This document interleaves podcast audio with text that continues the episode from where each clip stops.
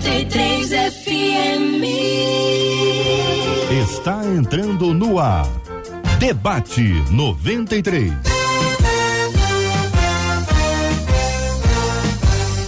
Realização 93 FM. Um oferecimento Pleno News. Notícias de verdade. Apresentação Cid Gonçalves. Sou eu, com prazer, com muita alegria, desejando a você uma manhã maravilhosa. Hoje, quarta-feira, dia 13 de setembro, é o dia mais lindo de todos, porque hoje é aniversário da morena mais linda do mundo, minha filhota, minha, minha predileta, a minha predileta, não, como é que é o nome? É minha primogênita. Jesus, agora ferrou tudo, que elas duas estão, as três estão ouvindo agora, hein? A minha primogênita Carolina hoje completa, não vou falar também a idade dela, minha filhota Carol hoje completando mais um ano de vida. Parabéns, filhota, Deus te abençoe muito, muito, muito, muito. É a minha primogênita.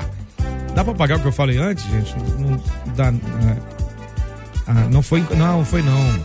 Enfim, é isso. Filha, parabéns, filhota. Te amo, te amo, te amo. Vamos lá, gente boa. Tá na hora de começar o nosso debate 93. Você sabe que eu nunca tô sozinho, além do JP e da Pitica. Eu tenho ela, a Bela, que também é fera, quase uma escultura ambulante. Ela parece marfim eu peguei pesado. Marcela Bastos, bom dia, Marcelinha. Isso é coisa de amigo, pastor Luciano. Quem tem amigo Acho tem que fica com tudo. inveja, pastor bom Luciano. Bom dia, meu amigo Cid. Bom dia. Bom dia aos nossos ouvintes. E como tem amigo, quem tem amigo tem tudo. É o seguinte, a Carol não é a predileta, ela é, É predileta entre as prediletas. Ajuda aí, Marcela, As ajuda três ajuda são aí. prediletas. Ajuda aí, ajuda aí, E aí a Carol é a predileta. Beijo, Carol. Deus te abençoe. Bom dia para os nossos ouvintes que estão aí nos acompanhando já aqui na expectativa. Verdade. Nossa página no Facebook, Cid, Rádio 93.3 FM. Roberto Vilar já tá por lá, o Fábio Queiroz, Conceição Barbosa, o Rodinei, a Bernadette, todo mundo ligado aqui no Debate 93. Nosso canal do YouTube também a turma tá lá, 93 FM Gospel, Sebastiana, Kátia Silene, a Dina Carvalho, a Jennifer, Maria Zeredo, e a turma não para de chegar, porque querem aprender com o Debate 93. O WhatsApp está aberto, 21 96803 8319. Você fazer como a Fabiana, que já diz que é de Nova Iguaçu, que tá ligadinha desde o início no Debate 93. Aproveita também, conta pra gente, tanto no Face, quanto no YouTube, quanto pelo WhatsApp, de onde você está ouvindo o Debate 93, qual o bairro aqui do Rio, qual estado do Brasil, qual país do mundo. A gente quer saber de onde você está acompanhando o Debate 93, porque essa mesa de hoje é animada, Muito. além de ser um timaço. Então, É promete esse programa de hoje. Com Sim. certeza, mas antes de chamar esse timaço aqui, eu preciso dizer que você que vai participar com a gente aqui do nosso debate, durante todo o debate, hoje você concorre a três ingressos para o Circo Vostok, circo esse que está em apresentação lá no Aerotown, na Barra da Tijuca, eventos que acontecem de quinta a domingo. Esses três ingressos, três ingressos podem ser seus presentaços, viu? Pois muito bem, estamos ligados aqui na 93 FM, que tem o nosso, ah, participando pelo WhatsApp, é isso? Participando pelo nosso WhatsApp, 96803-839. O timaço que foi citado aqui pela Marcela, eu chamo agora à tela, meu querido amigo pastor Luciano Regis. Bom dia, pastorzão, bem-vindo. Bom dia, querido Cid. Cid hoje tá iluminado, né, Eu rapaz? tô, Cheio de tô, frases e erros. Não, é sério, eu tô emocionado, aniversário da minha filhota É, a hoje. sua filha vai lhe perdoar, com toda certeza. É, a- a Carol eu sei que sim, mas a Natália e Isabel eu tô na dúvida. aí Ah, prazer estar aqui mais uma vez com esses queridos debatedores, com essa equipe maravilhosa. Sempre um prazer estar aqui. Maravilha, entre nós também está ela, Vanessa Tanaka, nossa menina da mesa. Bom dia, Vanessa. Bom dia, bom dia Cid, bom dia aos demais debatedores aqui da mesa, Marcelinha, todos os nossos amigos aqui, a todos os nossos ouvintes. Tenho certeza que vai ser bênção. Como eu sempre digo, esse, esse debate aqui é terapêutico, Amém, né? amém. Então vamos declarar cura para a vida das pessoas Sem aqui dúvida. através do que a gente vai conversar hoje. Mas você acha que tem cura o que eu falei? Já foi curado. Ela te ama, ela te perdoa. Com certeza. Mas são duas. São três filhas. É, quer dizer, tem mas já- já deu duas que, certo. que vão sentir que elas não. Enfim. Entre nós também, pastor Rafael Ramos. Bom dia, pastorzão, bem-vindo. Bom dia, que bom estar aqui mais uma vez, que bom estar com o pastor Luciano primeira vez, Vanessa Tanaka de novo e Cid, eu presto aí minhas condolências aí, porque eu te entendo, eu também sou pai de três. É mesmo, é mesmo. E a última vez que isso aconteceu demorou umas semaninhas pra eu me redimir, então Boa sorte, meu amigo. Conte com nossas orações. É, isso, isso ajudou muito, tá? Nossa, eu gosto, isso ajudou terapêutico. muito. O debate é, é terapêutico. Minha última, é, minha última esperança aqui é ele, que é quase da minha altura. Meu querido pastor João Boechat, que tá longe, mas tá perto. Bo, ele tá rindo lá, tá rindo de mim ou pra mim, eu já não sei. Mas bom dia, pastorzão. Bem-vindo, queridão. Bom dia, bom dia, bom dia. Carol, foi tudo combinado. O foi. tema hoje é qual o poder da palavra pais na vida dos filhos. A gente quis abrir uma frase polêmica para já chamar atenção pro debate Salve. e mostrar que o negócio hoje é importante. Então, se seu pai realmente dissesse isso de propósito, que isso poderia causar nas suas irmãs. Como foi combinado, é uma forma de abrir esse importante debate de hoje. Qual o poder? Bom dia, bom dia, meus queridos debatedores, Cid, Marcela, ouvintes. Carol, parabéns. Bom dia. Obrigado. Pastor, o senhor me salvou, pastor. Era isso que eu queria, só que eles não entenderam aqui. Era pastor. isso? É, claro. Só entende quem está fora do ambiente. Aí a pessoa entende, quem está dentro não entendeu, não. Muito bem-vindo a todos, que Deus abençoe a cada um, que o debate hoje seja bênção, como sempre tem sido. O assunto de hoje é uma inquietação de uma ouvinte que diz assim: Eu tenho visto muitos pais dizerem verdadeiros absurdos aos filhos na hora da raiva sem pensar, falam e determinam que seus filhos terão um futuro terrível. É bandido, é prostituta, são algumas das coisas que já ouvi. Qual o poder da palavra dos pais sobre a vida dos filhos? Um filho pode ter sua vida totalmente destruída pelo que dizem seus pais? Provérbios, no capítulo 18, verso 21, diz que a vida e a morte estão no poder da língua. Como usar esse poder para o bem? Meu caro pastor Luciano Regis. Então, a Bíblia diz, Salmo 127, 3, diz que os filhos são herança do Senhor. Eu acho que daí é a base de tudo, a premissa de tudo. Porque nós precisamos entender que os filhos que temos, os temos por enquanto em guarda porque eles pertencem a Deus. E a medida como cuidamos deles, também é a medida que seremos cuidados por Deus e cobrados amanhã. Por que, que eu abro desse jeito? A gente chega já já depois na palavra liberada pelos pais. Porque cada pai que me ouve agora precisa entender. Embora você possa hoje, pela autoridade que lhe foi concedida por Deus, falar o que você quiser aos seus filhos, cada palavra também lhe será cobrada. Porque os filhos não são meus, não seus. Deus nos deixou para que a gente pudesse cuidar de cada um deles. Então quero abrir esse debate dessa forma, porque chegou o momento que nós precisamos parar de fazer apenas o que a gente quer e começar a cuidar dos filhos como a responsabilidade de que a gente vai prestar conta disso um dia. Eu sei que poucos param para pensar nisso, mas isso é uma verdade. Se os filhos são herança do Senhor, ora, tem um dono. E a gente vai prestar conta disso, até porque cabe a nós projetar um futuro crescente e sadio aos nossos filhos. Vanessa Tanaka. Glória a Deus. Essa, já com essa palavra aí, a gente já podia terminar o debate aqui. a gente canta um corinho. É minha amiga mesmo, né? A gente canta um corinho. então, eu acredito é, na palavra é, falada, ela não volta jamais, né? É. Provérbios nos diz é. isso, né? A palavra, quando ela é declarada, ela não volta. Mas eu acredito no poder do cancelamento dessa palavra, né? Toda palavra de maldição é, lançada contra alguém, ela pode ser cancelada. E eu vou lembrar um versículo aqui, né? Um verso da Bíblia em Salmo 145, versículo 4, que diz: Uma geração contará a outra as grandiosidades dos feitos de Deus. E aí eu fico reparando que a gente tem reclamado tanto dessa geração é uma geração mimimi, uma geração perturbada, uma geração endemoniada, uma geração é, com tantos defeitos. Mas o que nós, pais, fizemos para que essa geração estivesse assim? Exatamente. O que nós, pais, fizemos para que essa geração hoje estivesse com tantos problemas emocionais? A gente sabe que o mundo todo tem passado por um é, é, tanto caos, tanta dificuldade. Mas e nós, pais? Eu, eu é, assisti o debate de ontem é, e cada palavra eu prestei muita atenção, né, sobre a escola, uhum, sobre uhum. o que os professores estão fazendo, mas e nós, pais, como temos nos posicionado em relação aos nossos filhos? Quando os nossos filhos fazem algo de errado, quando os nossos filhos pecam, como é que a gente tem feito? Quais são as nossas diretrizes? Eu acho que vai ser um ótimo caminho para a gente conversar aqui nesse debate hoje. Vai maravilha, ser bênção. Maravilha. Pastor Rafael Ramos. Eu gostei muito do caminho que o pastor Luciano estava comentando sobre a responsabilidade dos pais sobre isso. Porque o texto que a ouvinte usa em Provérbios, o contexto é o poder, a, a, na língua está o poder de vida e morte, e o, o versículo termina dizendo: os que gostam de usá-la comerão do fruto dela. Ou seja, é, a gente faz, faz, faz parecer que o poder de, da língua está sobre declarar morte sobre outros, mas aqueles que a usam vão vão usufruir do, do, fruto dela. E Jesus diz, né, é, pelas suas palavras, sereis condenados ou absolvidos. Então significa que talvez a gente pode começar o debate de hoje falando dessa responsabilidade paternal, que quando a gente declara tem influência sim, mas a gente está colhendo na nossa própria vida e deixando de frutificar na vida dos nossos filhos por conta de palavras que declaramos e por conta de hábitos que a gente perpetua dentro de casa. Pastor João. Exatamente. É.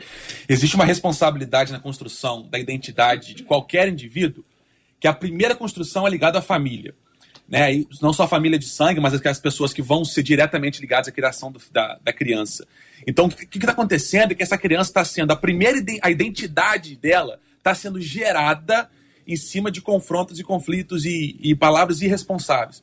Isso necessariamente vai gerar no futuro uma dificuldade. Como a gente está falando aqui, obviamente pode ser quebrado, nós queremos um Deus que transforma a em bênção.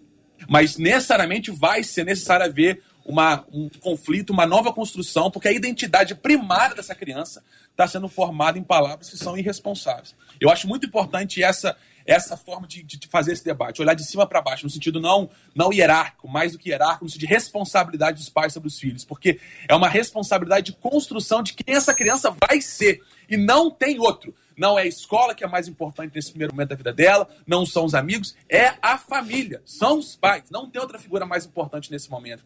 Então tem uma responsabilidade direta, não indireta, direta de como essa criança vai ser formada sob a palavra dos pais. Inclusive, vale lembrar hum. que a responsabilidade é dos pais e não do pastor, do líder da igreja, do departamento infantil, do departamento de adolescentes.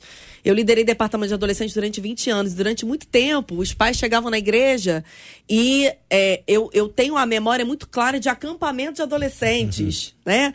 É, o, o pai entregava o filho na porta da igreja e falava assim: olha, é a última solução para a vida do meu filho. Eu falei, mas calma aí, gente. O filho tá aí 15 anos sob o seu domínio. Aí você quer que em cinco dias a gente dê uma solução para um problema que está há 15 anos sendo formado. Como é que a gente vai conseguir fazer isso. Então, a responsabilidade, né, uma autoridade, eu creio assim, a maior autoridade na vida de um filho é a do pai, é a da mãe né? A palavra de Deus vai nos dizer o quê? Honra o teu pai e a tua mãe para que seus dias se prolonguem na face da terra. Não é honrar o líder ou o, o, o pastor da igreja. Lógico que a gente entende que tem uma posição hierárquica dentro é, é, ali da construção do pensamento, dentro da construção de um caráter. A igreja é importante, mas a gente precisa lembrar que a autoridade principal na vida de um filho é dos pais. Boa. É interessante falar disso. Eu estava esse final de semana, desde quinta-feira, em Recife, ministrando para adolescentes e jovens. Né? Você tocou nesse assunto, é importante. Inclusive, mandar um abraço lá para Presbiteriana, Segunda Casa, Pastor Carlos. Alguns falaram que ia assistir online o debate. E a gente chegou lá, a princípio, e você vê jovens completamente perdidos. Amam a Deus, amam a Deus, senão não estariam lá, mas é, completamente perdidos porque os pais fazem exatamente isso eles transferem a responsabilidade que são deles para a liderança de uma igreja. Mais fácil, né? Que não necessariamente é uma liderança pronta para cuidar. E mesmo a... que fosse, né? E Exatamente. Que, que, não necessariamente é uma liderança pronta para cuidar. Graças a Deus, essa igreja que eu estava tinha uma liderança boa. Uhum. Tanto que eles viram a necessidade de fazer uma intervenção e fizeram, e foi um desatar. E o resultado disso é que no culto de domingo, na, no recebimento dos pais de todo mundo, a maioria dos pais foram impactados por, por verem seus filhos transformados e muitos deles se entregaram a Jesus. A importância disso é, primeiro, já foi dito aqui, que a gente pode sim mudar cancelar uma palavra maldita liberada. No entanto, é, é, é deixa eu chamar sua atenção para algo aqui. O livro de Efésios, capítulo 6, o mesmo livro que vai falar de guerra espiritual, da armadura de Deus, Boa. ele vai começar falando da família, hum. do relacionamento da família. E ele diz para os filhos obedecerem os seus pais, para que eles sejam abençoados, mas também diz: pais, não provoqueis a ira aos vossos filhos. Olha que coisa poderosa, porque a gente fala muito de armadura de Deus e pouco de que nesse mesmo contexto de texto, está a família família lá. Está o relacionamento conjugal, que está vendo o capítulo 5, está o relacionamento entre pais e filhos, está tra tratando do relacionamento. Isso é tão importante e, e precisa ter tanta atenção, e por isso eu comecei falando dos pais sabe? Às vezes eu ouço testemunhos da escola dos meus filhos ou dos amigos. Eu tenho uma filha de 7 anos e o, o, e o Júnior tem 17, o resto já está formado. É, e às vezes as mães ligam e falam: teus, teus filhos são maravilhosos. Por quê? Porque a forma que a gente cria é a forma que a gente dá. No entanto, eu recebo a colheita daquilo que eu semeio. Como o pastor Rafael Ramos já falou aqui. Se a gente não entender isso, as, os lares, as casas vão continuar destruídas. Os filhos amanhã podem ser transformados, como já foi dito. Porque quando buscarem a Jesus, a maldição vai ser quebrada. Não importa o que ela foi liberada, não importa se diz que não vai ser nada, se não vai vencer na vida, que não vale nada, ou coisas piores que a gente ouve todos os dias nos testemunhos e, e, nas transformações que Deus nos usa para efetuar. No entanto, os pais continuam colhendo.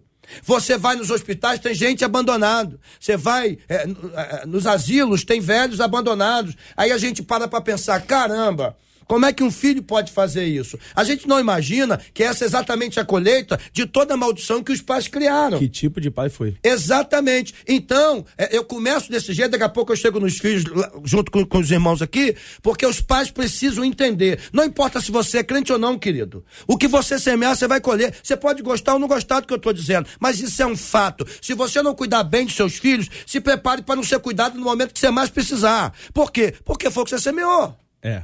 Deixa eu fazer um comentário, sim, sim, um comentáriozinho. É, eu acredito que e, e, esse poder da palavra, ele se divide em dois. Existe o poder espiritual dessa palavra, que Exatamente. é uma maldição lançada, mas existe o poder psicológico. Porque a gente vê na igreja muita gente que venceu a maldição através de Cristo Jesus, mas, mas não venceu as prisões psicológicas causadas por aquele tipo de criação.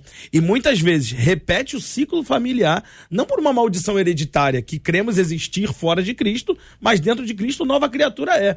Então, não por uma maldição hereditária, mas, mas por um. Exatamente. E é interessante da família de Abraão, Isaac e Jacó, você vê exatamente os é, mesmos é, erros se repetindo. A troca troca da bênção da primogenitura, depois Raquel troca as mandrágoras, é, pede as mandrágoras do filho, filho de Lia uhum. para trocar uma noite de prazer com seu marido.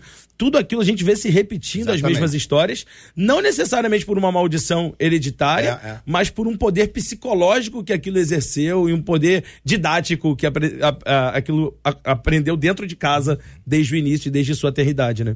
Pastor João. Não, e tem o ponto do relacionamento familiar também, né?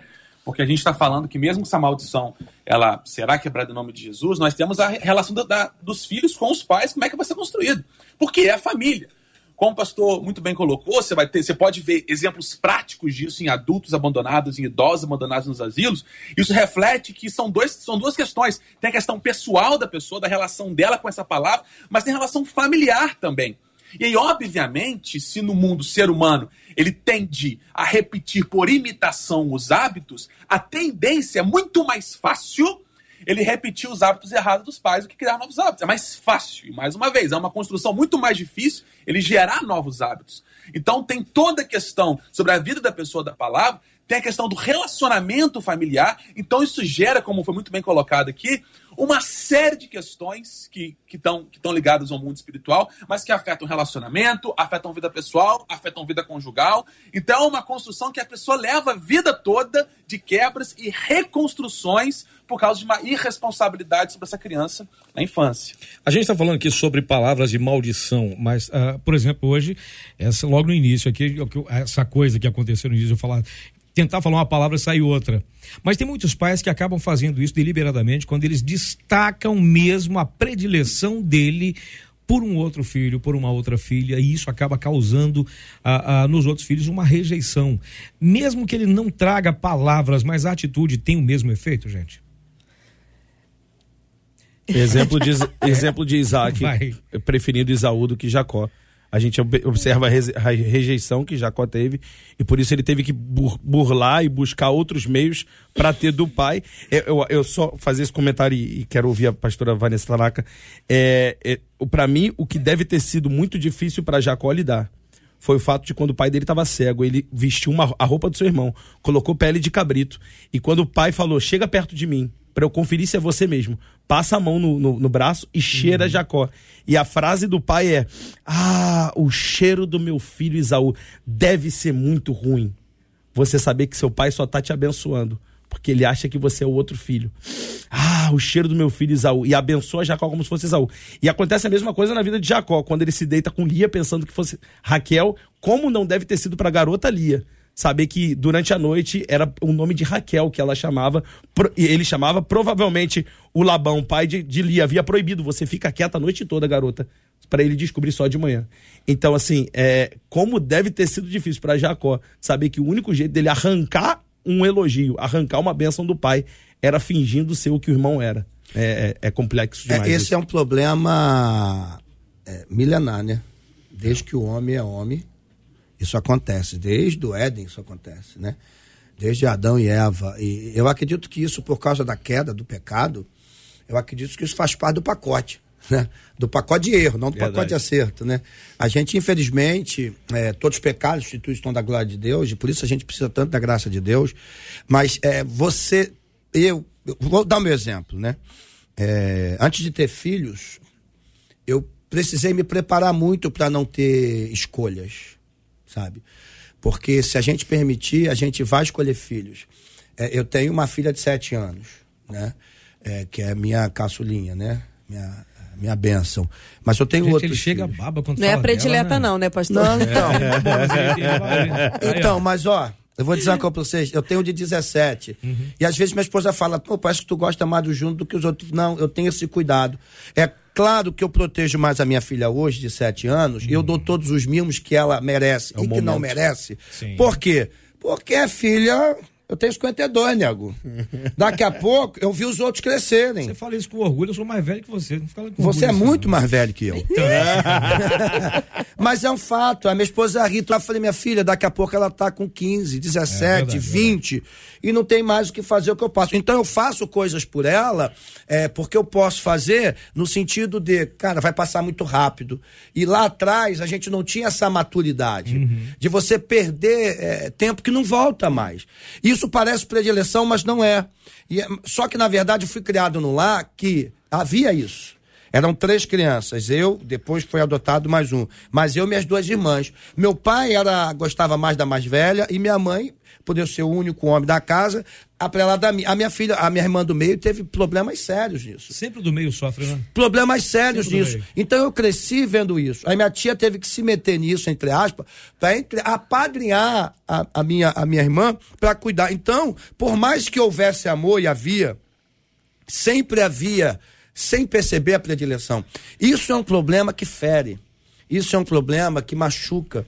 Então, saber lidar com isso é o nosso desafio. Mesmo que o teu coração, você que me ouve agora, tenda para um lado, você precisa ter muito equilíbrio para lidar com isso. Para que a gente não machuque os nossos outros filhos. Fala, pastora. Você É, quer não, falar? é- Tá me olhando aqui como que diz? Para logo. Quero. Deixa eu falar. Também quero falar. Sou a única menina da mesa, deixa eu falar. Não, eu acredito Vanessa. nessa linha de raciocínio que a gente está seguindo aqui. Eu acredito que, por trabalhar há um- algum tempo com adolescentes, eu vejo três assuntos urgentes que a gente precisa comunicar aos nossos adolescentes, até as nossas crianças, né? É, são três assuntos muito importantes: orfandade, né? Orfandade barra paternidade. Definir esses termos com as nossas crianças, os nossos adolescentes identidade, né? E é, falar sobre propósito. São três assuntos aí que a gente precisa tocar. Por quê? O, o- a- essa questão da orfandade, da falta da, da presença do pai e da mãe, por mais que o pai esteja presente, o pai esteja ali dentro da casa. Eu fui criada sem meu pai durante algum tempo. Meu pai, os meus pais se divorciaram e o meu pai saiu de casa e nós ficamos anos sem nos ver. E isso gerou conflitos dentro de Com mim, e da minha certeza. irmã. Isso gerou é, é, é, vazios dentro de mim. Eu tentei preencher com outras coisas, né? Eu tentei me preencher de todas as maneiras. Eu escutei palavras de maldição é, de algumas pessoas é, familiares quando isso aconteceu, essa ruptura aconteceu, porque nós saímos de um bairro que a gente morava e por falta de desse, é, é, desse sustento do meu pai, a gente foi morar dentro de uma comunidade.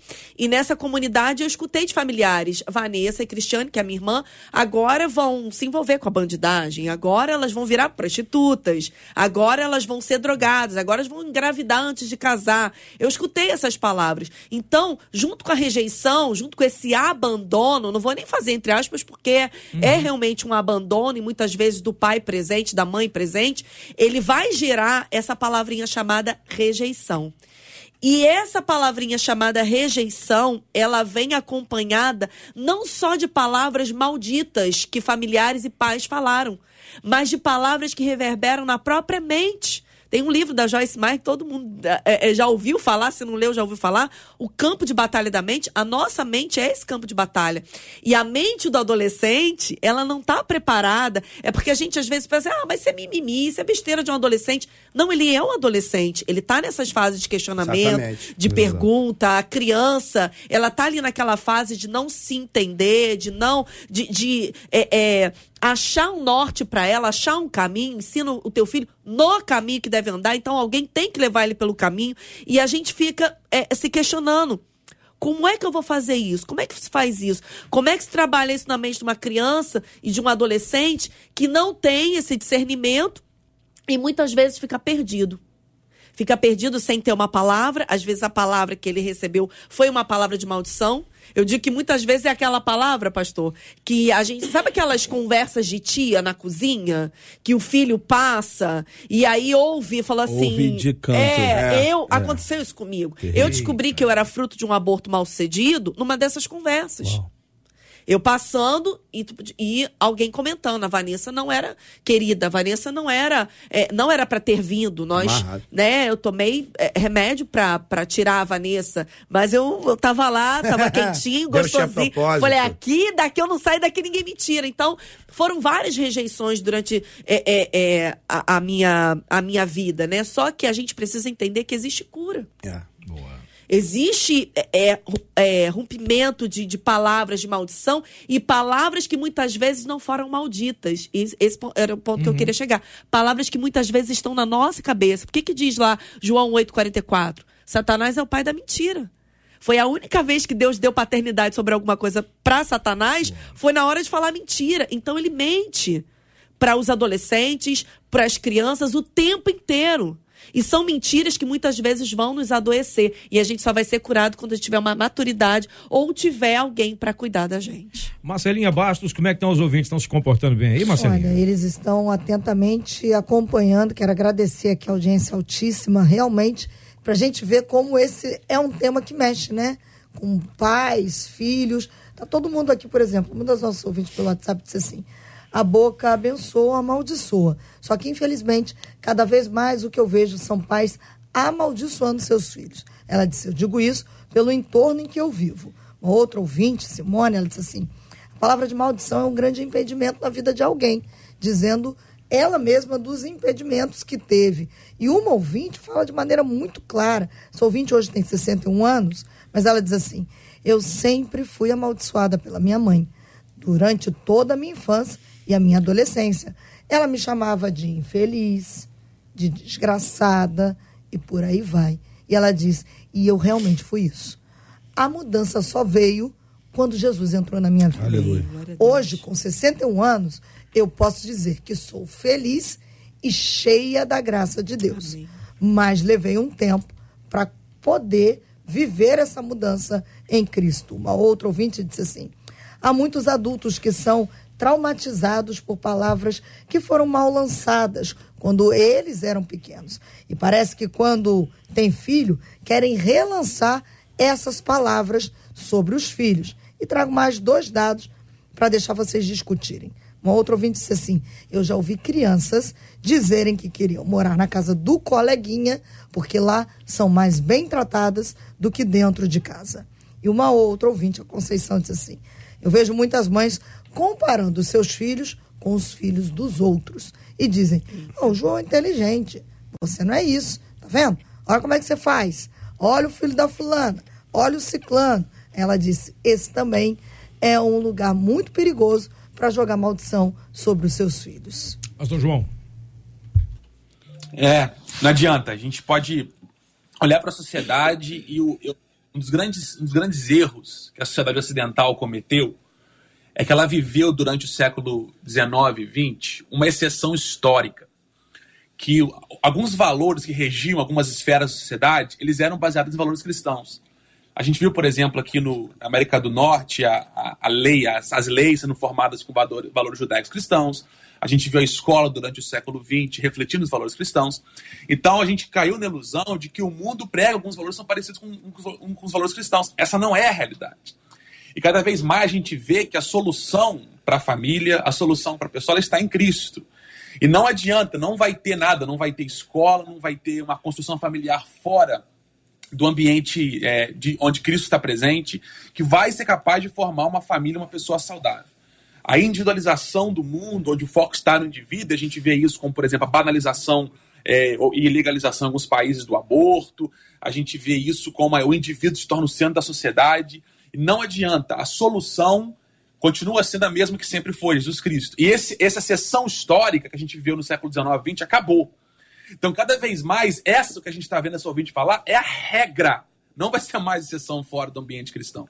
Então, a igreja tem que se preparar, e assim, aqui na América do Norte, a gente vê ainda muito essa ilusão de que, como alguns valores ainda que regem a economia, se baseiam em valores cristãos, como se não, a gente ainda vive uma exceção histórica. A gente não vive mais exceção histórica. Então, cada vez a gente vê mais a necessidade, a responsabilidade das famílias criarem, criarem ah, crianças em ambientes cristãos. E a gente, e a gente falou disso aqui, é, que as, às vezes as famílias querem dar, chegar na igreja, por exemplo, aqui na, no Canadá, é um negócio que, obviamente, tem no Brasil também, a escola bíblica de férias. Então, o nosso maior público aqui da, da nossa igreja são as pessoas, as, as, famílias não crentes da cidade. Da cerca de 70% das pessoas que vêm nessa escola bíblica de férias. E são pais pedindo, por exemplo, vocês falaram aí, não, ajuda a gente aqui, ajuda o meu filho, porque a gente não sabe o que fazer com ele, a gente não consegue criá-lo é, bem em casa. Mas não adianta o trabalho ser feito uma semana que se em casa, o ambiente que ele vai estar, no ambiente que ele vai continuar com os valores que estão sendo aprendidos aqui. Então, esse ambiente que a gente vive agora na igreja é a nova exceção histórica. E nós temos que entender, como, como igreja, a responsabilidade também que nós temos, de como famílias cristãs, criarmos nossos filhos em um ambiente que nós agora somos a exceção. Então, Cid, é, minha esposa está assistindo o debate, mandou para mim aqui, quando a pastora Vanessa entrou, ela disse: Caramba, entrou exatamente no que a gente vai fazer. Que a minha esposa montou um trabalho para fazer como o bar mitzvah. A gente vai começar legal, a intervir legal. nos adolescentes da igreja. E Ai, Deus deu essa ideia para ela já há algum tempo, ela vem preparando algo.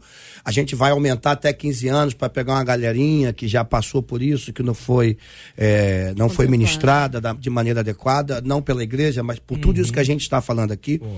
E partindo da primeira, ela até falou também, eu ouvi palavras de maldição minha vida inteira. Isso de fato prejudicou muito a andança da, da, da minha esposa na sua juventude, em muitas coisas. E hoje, ela, graças a Deus, é uma mulher mulher de Deus e muito usada nessa área.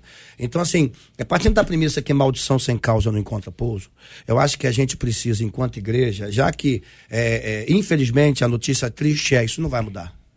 As casas não vão mudar. E eu não estou falando de casa não cristã. Eu estou uhum. falando de todas as casas. Uhum. Aquelas que têm crentes, aquelas que têm pastores, aquelas que têm gente de todo tipo. Infelizmente, as pessoas são uma coisa na frente dos outros e outras dentro de casa. E, infelizmente, também, por isso a notícia é triste, nesse sentido. Infelizmente, também, quando as pessoas ficam nervosas, elas refletem exatamente aquilo que receberam na infância.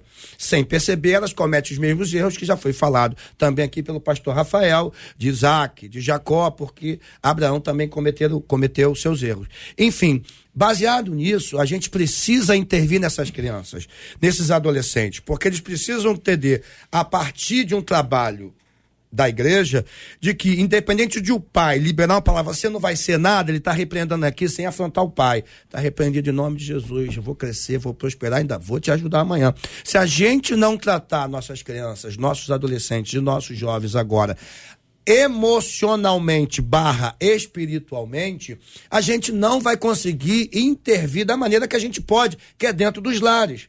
Porque a ideia desse bar mitzvah criado, é, trazido pela minha esposa, que a gente vai fazer essa administração forte nas crianças, é alcançar a casa é alcançar a família, é fazer com que nessa, entre aspas, andança e formatura, que os pais, e eles vão participar, porque as crianças só vão poder fazer o bar mitzvah se os pais participarem de reuniões comigo e com minha esposa. Senão elas não vão poder fazer, não importa o que você quer, para que não aconteça o que aconteceu aqui com o pastor João que ele está falando, desse testemunho, que é um relato do que está acontecendo lá. Uhum, uhum. Você, ah, toma aqui ajuda porque a gente não está ajudando, a gente não está conseguindo mudar nossos filhos. Calma aí uma semana não vai resolver seu filho.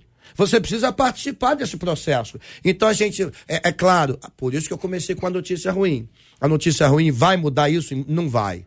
Infelizmente as casas estão contaminadas emocionalmente por tudo que receberam ao longo de anos, ao longo de uma vida. Mas a gente precisa começar a intervir para quebrar as palavras de maldição, mas não basta só quebrar as palavras de maldição. A gente precisa reverter o processo. E se a gente começar por casa a casa, gradativamente, a gente vai alcançando números maiores para que a gente possa tentar fazer uma obra poderosa que Deus nos chamou para ser sal da terra e luz do mundo. Eu, eu, eu ia dizer que eu acho que uma das mensagens que esse debate se propõe a passar é: você não é obrigado a seguir o que a, as maldições que lançaram sobre você.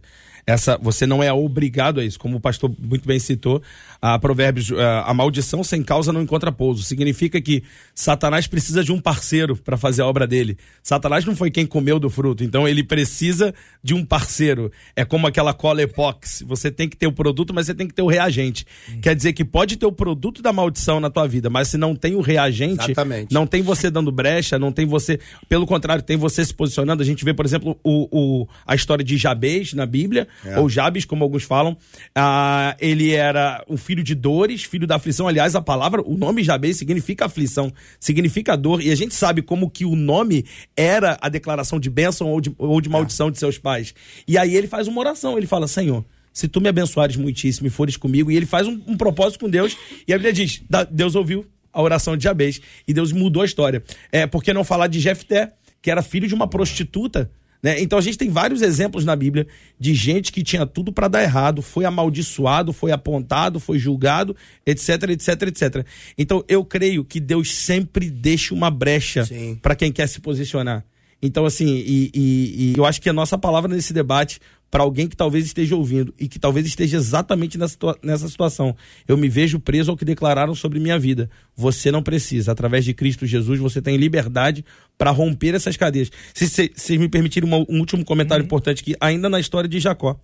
Quando Jacó vai embora, Isaú fica sem bênção, né? Aí Isaú reclama com o pai: pai, por que, que é, não tem bênção nenhuma para mim? E ele pede três vezes pro pai abençoar ele, e o pai três vezes não tem bênção. E aí o pai resolve fazer uma oração pelo filho. Mas como a, a bênção não era algo banal como é hoje, né? É. Não era banal, ele não consegue abençoar. E ele começa a dizer: longe da, da, dos campos verdejantes será o seu acampamento, é, longe da prosperidade, longe do. Ah, e aí ele faz no final uma declaração, é, parece ser uma maldição. Ele fala assim: a sua descendência será escrava do seu irmão, sempre da descendência do seu irmão. Aí o último versículo diz: Até que não suportes mais e sacuda de seus ombros o jugo da escravidão. Então, até a própria declaração que parece ser maldição de Isaac para Isaú tem um final que diz: até que você não suporte mais. Quer dizer, a situação na qual a gente vive é a situação que a gente se dispõe a suportar. Se a gente não suporta mais, fala, não, eu quero quebrar esse ciclo, eu quero pagar o preço para no lugar que eu fui humilhado, que eu fui é, maltratado, meus filhos não vão passar por isso. Isso passa até pela escolha do parceiro com quem você vai dividir o resto da sua vida, o seu cônjuge. Se não foi bom para você ter um pai não crente, por que você quer submeter seus filhos a ter um pai não crente, namorando uma pessoa não crente? Então, todas essas decisões para que o bastão que você vai passar agora seja um bastão atrasado, é, adiantado, por mais que você tenha recebido um bastão atrasado numa área da sua vida. O pastor Rafael falou algo muito interessante, uma palavra, é decisão. É. Porque é, a gente vê hoje, o pastor falou aqui sobre um trabalho incrível, né? É de transformação, de mudança, Romanos 12, 2, mudança de mente, para essa pessoa poder experimentar a boa, agradável e perfeita a vontade de Deus. Que lindo! Só que se a gente não entender que a gente precisa se posicionar para a mudança, né? que, que acontece que eu vejo hoje, e, e aprendi um pouco isso quando eu fiz uma especialização em terapia de família, é sobre essa manutenção da dor. É porque muitas pessoas gostam desse, desse Existe estado um- da dor. existe. Existe uma coisa. Uma atenção que Uma recebe. atenção. E Verdade. tem gente que acha lindo. Se eu chegar na igreja entristecidinho, dodóizinho, tadinho, o pastor vai vir me dar um abraço. Ô, comigo minha depois. filha, como é que você tá? É a falsa Ô, glamorização. meu filho. E nananã. Eu sei que tem gente que tá me ouvindo agora e fala assim: não, mas isso não é mimimi, é porque eu sou assim, porque eu passei. Amém. Eu sei que você passou por isso, mas a gente precisa entender que existe cura e essa cura, ela passa pelo processo de decisão, de eu me levantar de uma zona de conforto. Assim, vou lembrar agora de uma mulher, a mulher encurvada lá de Lucas 13, do versículo 10 ao 13. Essa mulher, ela estava lá encurvada. A palavra de Deus diz que há 18 anos ela não podia se endireitar. Só que ela sai da sua casa, e é muito interessante que Jesus chama essa mulher na frente, ele expõe a dor dessa mulher. Né? Ele chama essa mulher na frente e fala assim: mulher, você está livre da sua dor, você está curada. Só que ela não é curada somente. A palavra foi declarada. Só que a palavra de Deus diz assim: e a mulher se endireitou. Ela decidiu mudar a sua postura. Porque ela podia muito bem sair dali e continuar encurvada do mesmo jeito. E é o que acontece com a gente. A gente vai para a igreja, participa de um projeto desse lindo aqui que o pastor Luciano vai fazer. A gente recebe palavras, a gente todos os dias, nos cultos das nossas igrejas, são libera- liberadas palavras de cura, de restauração. Mas a gente recebe essa palavra? A gente está disposto a lembrar dessa dor e não nos causar mais esse incômodo, né? Não nos causar mais é, é, esse, essa tremedeira, essa ansiedade, essa depressão. A gente está disponível a se posicionar e sair dali curado? A gente precisa refletir sobre isso. É o sacudir a poeira, né, gente? É o sacudir. Agora me lembrei de uma coisa aqui, enquanto a gente estava falando, enquanto vocês estavam falando, sobre ah, uma segunda chance. Por episódio de Noé, no caso. Noé havia passado pelo dilúvio, era ele a família dele. Noé comete um erro, se embebeda, fica lá nu, o filho vê e vai botar no grupo do WhatsApp da família, os irmãos vêm e veio o pai, só que vão lá e cobrem. E a família estava ali, todo mundo sendo tratado por igual, todo mundo certinho. E Noé chega e amaldiçoa a próxima geração que faria com que a terra fosse povoada. Noé amaldiçoa a próxima geração. Aí nós vemos aqui uma das perguntas, uma das palavras aqui desse texto é qual o poder da palavra dos pais sobre a vida dos filhos? E se a vida do filho pode ser totalmente destruída pelo que dizem os pais. Sei que nós já respondemos isso ah, parcialmente, mas me ocorreu isso. Essa coisa de tem uma segunda chance. Os pais têm uma segunda chance para resolver o problema, mas continuam cometendo os mesmos erros e esses erros passam para os filhos também. A gente, não repete pode, isso. A gente não pode brincar com a palavra. Vou usar o texto que vocês trouxeram eh, no e-mail de hoje, Provérbios 18, 21. Sim. A morte e a vida estão no poder da língua. Da língua. Fato. Eu tenho o poder de matar alguém, mas eu também tenho o poder de dar vida. Boa. Nós precisamos entender que não dá para brincar mais com a palavra. E se a gente não entendeu isso, e, e aqui, eh, eh, eu não estou tratando com gente de igreja ou da igreja, eu estou tratando com todo mundo. Porque não vai filho, mudar. né? Eu estou batendo nessa tecla o tempo inteiro. Não muda. É claro que se você é crente, tem um poder espiritual, isso é mais perigoso ainda. Porque se você libera uma palavra maldita sabendo do poder que ela vai gerar, o diabo vai usar essa palavra. Ele vai pegar e vai destruir uma pessoa. No caso, seu filho, filha, o pai ou mãe. Então a gente não pode brincar. Entender que não, vai passar, chamar de qualquer coisa, xingar, é, é, amaldiçoar de, de tudo quanto é forma e achar que isso não vai dar certo. Porque poucas pessoas, pouquíssimas pessoas. Parábola do filho pródigo. O filho pediu a herança que não lhe cabia, porque o pai está vivo. O pai dá a herança, ele vai embora. Gasta tudo, a gente conhece a história, com meretrizes, peca de tudo quanto é forma, cai em si. Pequei contra meu pai, contra, contra Deus e contra meu pai, já não sou digno de se chamar, volta para casa, eu vou voltar para ser tratado como um empregado. Só que esse pai, ele tinha educado a sua casa para ser uma casa curada e tratada. Mas ele vai descobrir no momento que tem doença lá dentro. Então aquilo que é ruim acontece para revelar o que está acontecendo lá dentro. Só que esse pai, quando o filho vai embora, pega o que ele não tem direito, porque o pai está vivo. É uma parábola, mas é um, é um princípio. E, e vai embora gastar. O pai não se preocupa com o que ele vai gastar. O pai se preocupa como ele vai voltar. Então o pai já prepara a restauração de novo para a vida dele. Esse é Deus. Prova disso é que o novilho era cevado. Exatamente, o novilho exatamente. Foi, começou a ser preparado quando o filho foi embora. Exatamente. Só que o filho embora revela o caráter de como está andando essa casa, independente da intervenção do pai. Por que, que eu entrei nisso, se não vir a mensagem? Porque nós precisamos começar a fazer leitura da nossa casa. Nós precisamos começar a interpretar a nossa casa. Por que, que tem tanta confusão? Por que, que tudo vira motivo de briga? Calma aí, por que, que os irmãos têm que brigar o tempo inteiro? Por quê? Eu preciso começar a fazer leitura. É claro que eu preciso relevar a, a- a convivência natural de uma família. Isso tudo é normal. Mas eu preciso começar a fazer leitura para que eu não precise perder para restaurar. Eu posso começar a restaurar antes de perder. Então a gente precisa entender aquilo que você trouxe. Porque quando eu libero uma maldição, quando eu libero uma palavra maldita, isso vai repercutir. E aí só Deus para reverter, só Cristo, como o pastor João falou ainda há pouco, pode reverter isso. Então nós precisamos trazer maturidade, mais do que nunca, através dos altares, às famílias que estão dilaceradas. João. Exatamente. A gente tem que. Eu acho que é muito importante pensar na raiz do problema.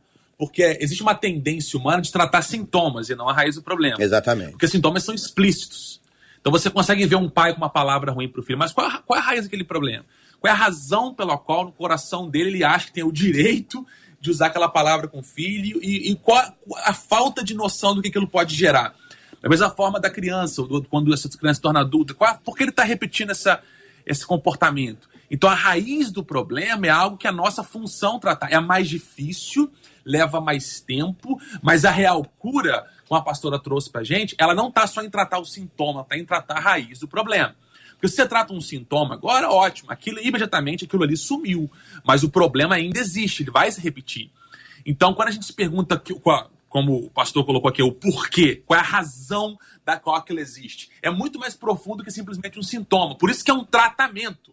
A gente falou no começo aqui que o debate é terapêutico, né? Então, essa, a palavra terapêutica em grego, ela literalmente significa cura no sentido de tratamento. Então você está tratando algo que ele vai além do sintoma. Por isso que não é simplesmente atingir o que está acontecendo, mas o porquê está acontecendo. E muitas vezes os indivíduos nem sabem o porquê. É. Você pode perguntar a uma, um- a uma criança, ou uma, uma esposa, um esposo, o que que seu marido, o que que seu esposo, o que que seu pai, o que que seu filho faz contra você que você não gosta. Agora, se você pergunta, eles vão, vão saber dizer. Agora, se você pergunta o porquê, essa pergunta exige uma reflexão mais profunda e 90% das pessoas não são capazes de fazer porque nunca se pararam para perguntar, mas qual é a razão pela qual isso existe? Então, essa educação ou esse tratamento de porquê, de razão e não só de sintoma é essencial para que, como a gente está dizendo aqui, a cura ela seja efetiva e a longo prazo e não simplesmente se torne algo que, que resolva. Né? Por exemplo, a gente tem palavras como ah, o tempo cura todas as coisas. Não, não, não. É, não o tempo nada. faz aquilo não pareça tão importante, mas não cura. O que cura é o tratamento do porquê. É tanto que quando a gente toca na história, abriu a ferida, né? Mesmo que tenha muito tempo, né? É, deixa eu só fazer uma observação. É, o pastor João tocou num assunto agora muito interessante, né? E a gente precisa entender que é, essa raiz, ela como é que ela é gerada? São pensamentos que geram sentimentos que vão gerar uma ação. A gente só vê a ação. A gente só vê o, o, o problema, a, a causa do problema. E por que, que a gente só vê essa causa? Por que, que a gente só vê a ação quando um adolescente chega eh, se cortando, quando um jovem chega e, e se entregou para o namorado, quando um adulto, um casal chega se divorciando? Por que, que a gente só vê quando deu ruim? Como diz aí na linguagem do carioca. Por que, que a gente só vê quando deu ruim? Porque muitas vezes tá difícil criar conexões. Eu acho que essa é a palavra. É o tempo de mesa. Quando Jesus ele quis deixar seus, suas últimas instruções para os discípulos, as mais importantes, vamos dizer assim, ele chamou o povo. Vamos para a mesa, vamos gerar conexão. Eu quero que vocês me ouçam, eu quero curar vocês. Antes de eu, de eu sair daqui, eu quero gerar cura em vocês. Esse tempo de mesa está cada vez mais escasso nas famílias, nas igrejas. O líder hoje, eu vou, vou puxar a sardinha aqui para minha brasa, né? É, é, é, o líder hoje acaba um culto, pastor. Ele vai desligar a luz, ele vai tirar um pano, ele vai tirar uma, ornamentação, ele vai ajeitar as cadeiras. Não, é não pastor? É, faz aquela, tudo. Aquela programação de, de jovens adolescentes, a gente fica naquela correria. Mas cadê a conexão sendo Discipulado. gerada com o adolescente, com o jovem na porta da igreja? Cadê ele, ele com a escuta ativa, com a escuta intencional, ouvindo as dores, as alegrias, as necessidades desse jovem, desse adolescente? Cadê esse líder posicionado com o tempo de gerar a cura, de gerar um tempo de mesa para ouvir quais são os pensamentos, para que não vire sentimento e para que não vire uma ação? Então a gente tem que ir lá na raiz. Isso, isso que a Vanessa falou complementa muito também o que o pastor Luciano estava falando sobre a responsabilidade dos pais. Isso me lembra muito quando o faraó ele manda matar todo menino que nascesse e aí ele começa a ver que os meninos não estão morrendo e ele cobra as parteiras. E a desculpa que as parteiras dão é o faraó, você vai perdoar a gente, mas as mulheres judias, as mulheres hebreias, não são como as mulheres egípcias. Elas são muito fortes. E quando chega a hora de dar a luz, elas dão a luz tão rápido que quando a gente chega para matar, o bebê já nasceu. Porque a parteira ma- matava ao nascer, né? Torcia ali ao nascer. Então, com o bebê no colo, ela não podia matar na no colo da mãe. Então, a desculpa delas era essa.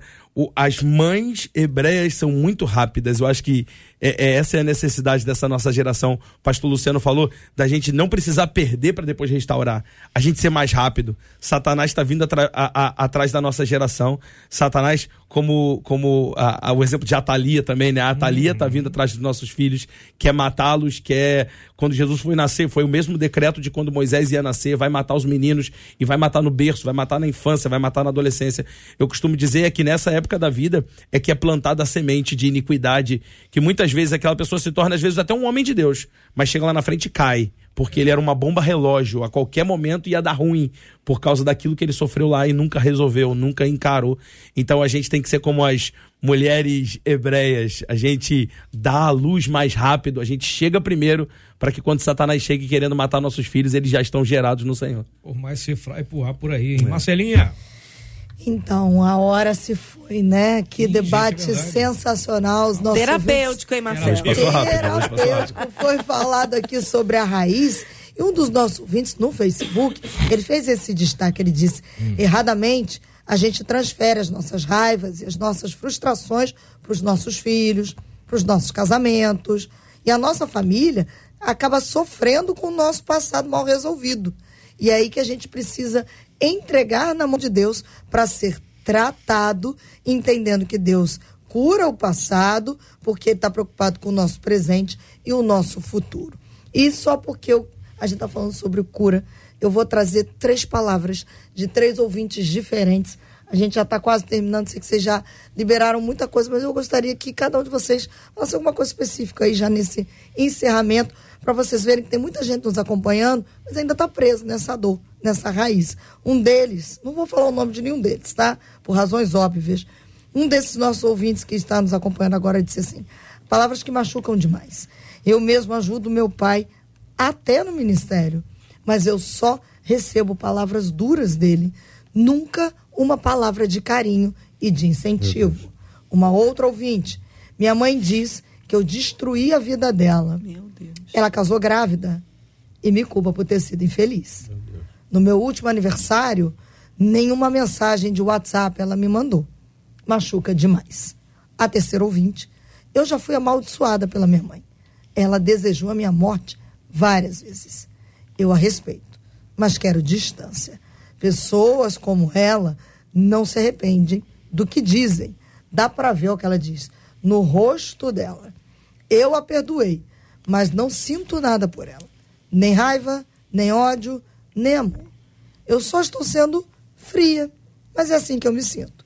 E, sinceramente, estou bem melhor sem ela do que ter ela, minha mãe, na minha vida e acabar sendo amaldiçoada o tempo inteiro, diz essa terceira ouvinte. gente do céu.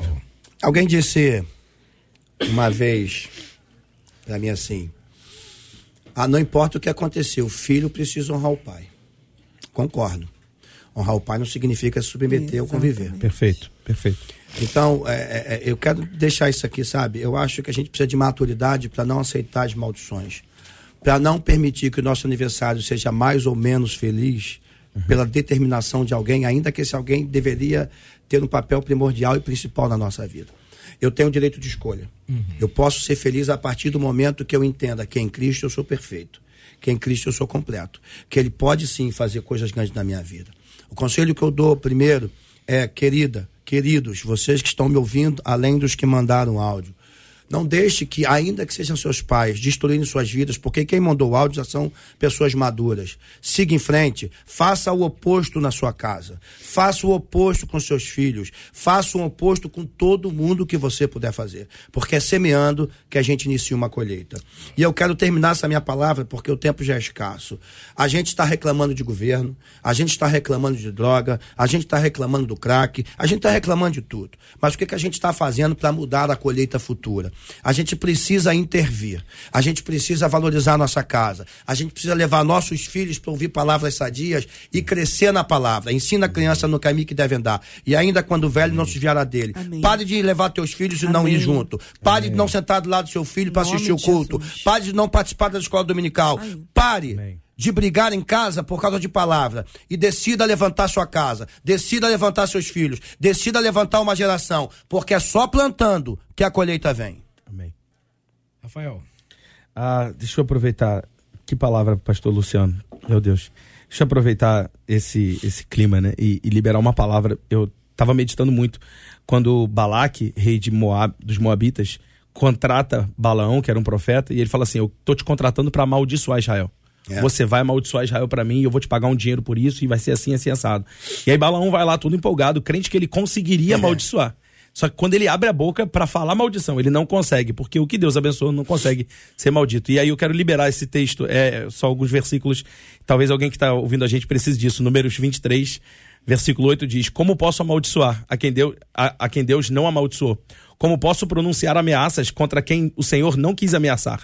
19 diz: Deus não é homem para que minta, nem filho do homem para que se arrependa. Acaso ele fala e deixa de agir? Acaso promete e deixa de cumprir? Recebi uma ordem para abençoar, ele abençoou e eu não posso mudar. Nenhuma desgraça se vê em Jacó, nenhum sofrimento se verá em Israel. O Senhor seu Deus está com eles, o brado de aclamação do rei está no meio deles. Deus os está trazendo do Egito e eles têm a força de um boi selvagem. Não há magia que possa contra Jacó, nem encantamento, nem feitiçaria contra Israel. Agora se dirá de Jacó e de Israel: vejam o que Deus tem feito. O povo se levanta, esse é o povo que se levanta como leoa e se levanta como leão, que não se deitará até que devore sua presa. A palavra de maldição se torne em bênção na sua vida, meu irmão, em nome de Jesus.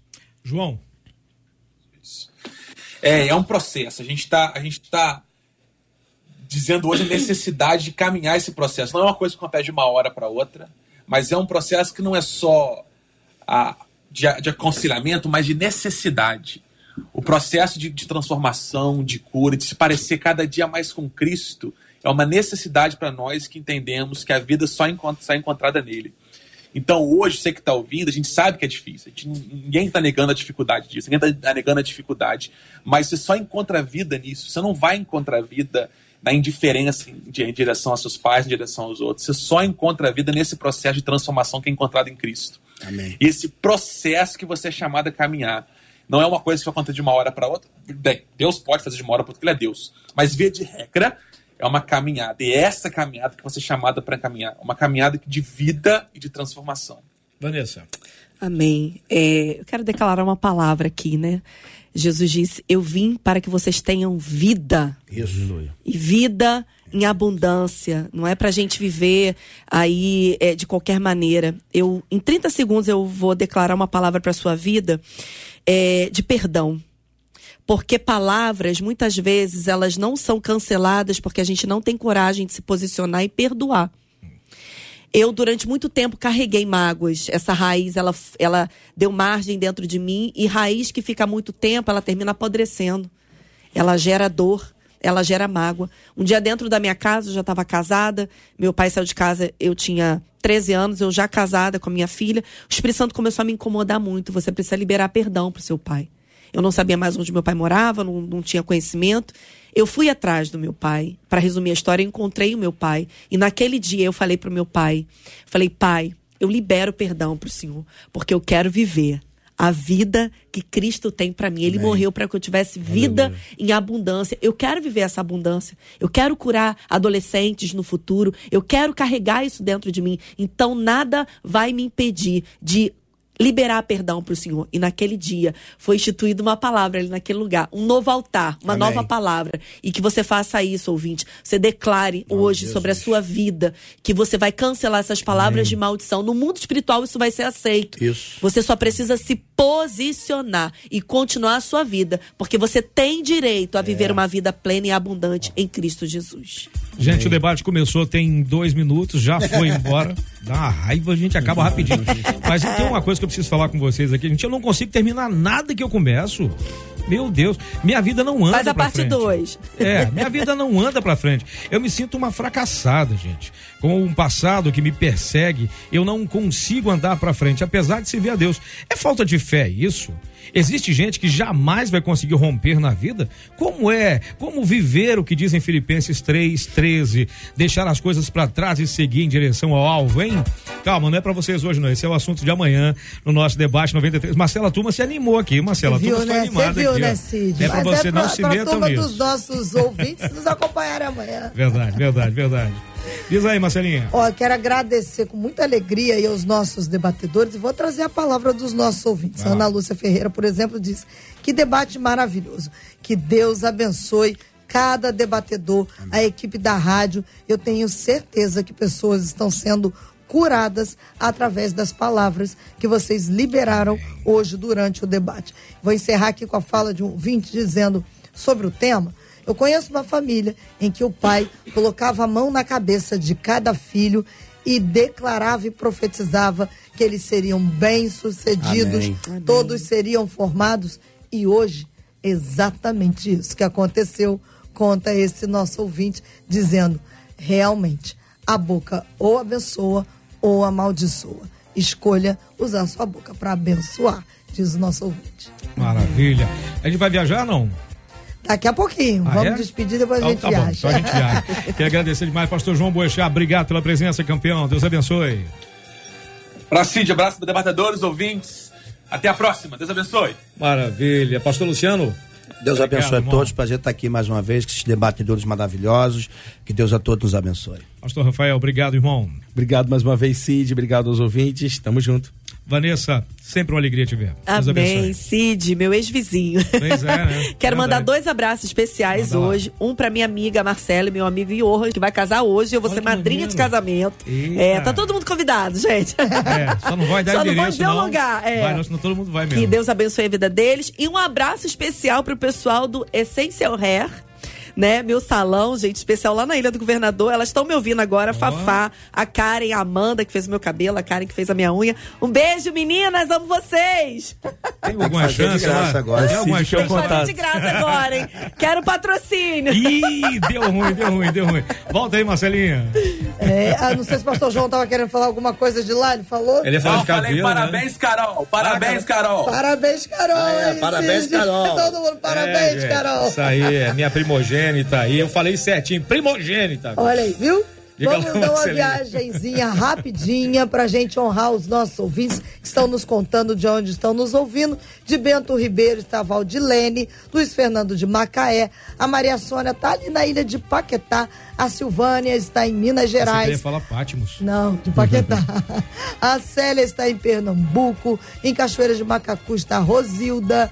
A Maria ne eh, Nelly está em João Pessoa. A Ruth está em Dayatuba, em São Paulo. O Isaac em Recife. Em Botafogo está o Tiago. O Jota está em Moçambique. O Fábio está em Duque de Caxias. O Medeiros está em Campo Grande. E várias outras pessoas nos acompanhando. Porque o Debate 93, graças a Deus, está em todo lugar. É intergaláctico, inclusive. Queria pedir, por favor, Vanessa, nos leve a Deus em oração. A gente encerra assim o nosso debate hoje, porque Gilberto Ribeiro já está na área, já já tem aqui o Pediu Tocou. Amém. Deus, muito obrigada por tudo que o Senhor tem feito, por tudo que o Senhor vai fazer. Obrigada, Senhor, pelas ondas da Rádio 93, que tem levado palavra de cura, de restauração para a vida dos nossos ouvintes. Nós queremos te pedir, Senhor, nesse momento, uma bênção, Senhor, sobre as, as vidas das, daqueles que estão doentes, Senhor, nos hospitais. Declaramos cura, Senhor, no corpo, na alma, no espírito, aqueles que estão em presídio, Senhor, que estão ouvindo a nossa voz, que o Senhor possa libertar, Senhor, não das cadeias, Senhor, físicas, mas das cadeias que prendem, Senhor, emocionalmente. Nós declaramos cura também para esse povo. Declaramos cura, Senhor, para a vida de pais e mães que receberam palavras malditas, Senhor, que eles possam cancelar, Senhor, esse movimento para o futuro e eles possam, Senhor, gerar filhos abençoados. Guarda, Senhor, todos os nossos ouvintes. Deus nos dá um restante de dia abençoado, nos enchendo da tua presença e do teu Espírito Santo, em nome de Jesus. Amém. Deus te abençoe. Você acabou de ouvir Debate 93.